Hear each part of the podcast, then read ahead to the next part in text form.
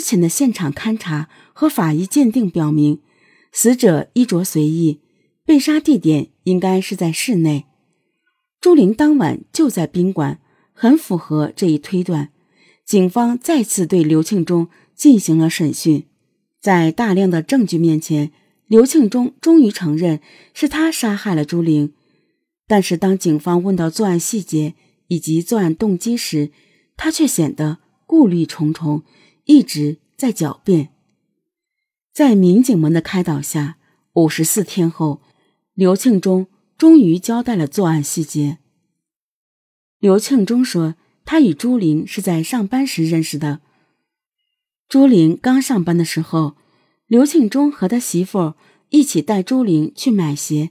被子什么的生活用品，生活上对朱玲也很照顾。朱玲孤身一人在工厂上班，以前也从来没有上班的经验。刘庆忠对她的照顾，让她觉得在外面有了家的感觉。从那以后，刘庆忠与朱玲一直保持着联系。刘庆忠还在外面租了一间小房，作为他们约会的地点。但好景不长。刘庆忠以前就有赌博的习惯，虽然好几年没打牌了，但却又喜欢上了买彩票。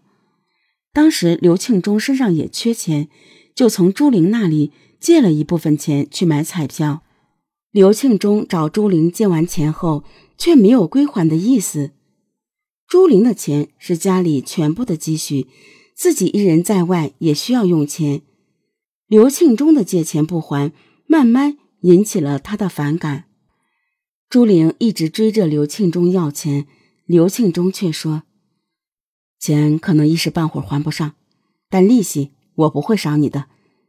你先回家，回头我会把钱还给你的。以后我们俩就不要再联系了。”但朱玲不同意，钱全部都买了彩票，没有能力还给朱玲。朱玲的一再追讨。让刘庆忠也觉得心烦意乱，更让刘庆忠深感不安的是，朱玲还威胁他，一个星期内不还钱的话，就把他们俩的事儿告诉他妻子。于是，刘庆忠天天琢磨着解决问题的办法。刘庆忠曾经因为赌博输掉几十万块钱，但他老婆对其不离不弃。刘庆忠非常害怕。家庭因为他买彩票而受影响，因此产生杀掉受害人的念头。这样，一是可以保全家庭，二是可以免除债务。下定杀害朱玲的念头后，刘庆忠每天晚上躺在床上，都在心里秘密筹划行动方案。二零一四年十二月二十日，刘庆忠给朱玲打去了电话。刘庆忠刚开始是准备在旅馆将死者杀死，但因为旅馆所在小区比较繁华，附近人比较多，所以他就放弃了。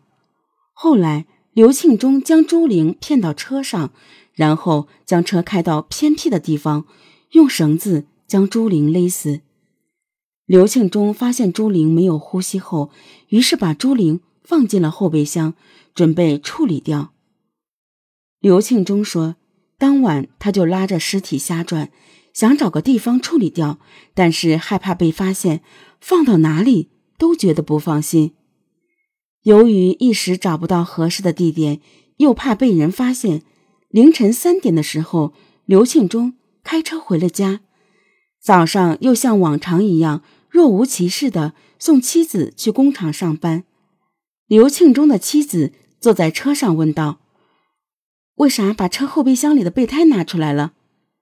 刘庆忠说：“车胎坏了要换。”他老婆也没有过多的在意这个事情。就这样提心吊胆的过了两天，刘庆忠觉得一定要把朱玲尽快处理掉，以免夜长梦多。于是当晚十点，他又开车去了河南。在去往河南的路上，他接到了公司经理约他打牌的电话。他觉得，如果万一在河南案发了，要是查到他，他没有理由到河南去。他想想，在河南抛尸还是不安全，然后回头又往江苏方向走。一路上都没有合适的地点。当他走到金湖县内时，发现天已经渐渐亮了起来。这时，他发现，在国道旁边有许多光缆井。当过通讯兵的他，当然知道这些井平时不会有人打开，就算打开，也可能是很久以后的事了。于是就把车停在一口井旁边，将朱玲扔了进去。后来刘庆忠感觉迟早会事发，就打算在他被抓之前，先把家里的事情安排好。于是他就先辞职，然后让老婆也辞职了。两人一起回了老家。刘庆忠说：“他之后在安徽再次冒险犯案，是想为妻子和儿子准备以后的生活费。”刘庆忠一直想对朱玲的丈夫及家人道歉，希望他们能够原谅他，但一切都已为时已晚。刘庆忠借钱不还，还以保护自己家庭为名义杀害了朱玲，让朱玲的家庭。陷入无尽的悲伤之中。刘庆忠说，在逃亡的那几个月里，每次听到警笛声或者看到警察，他都十分的害怕。他害怕自己的秘密会败露，再想到自己年轻的妻子和幼小的孩子，他的情绪几乎崩溃。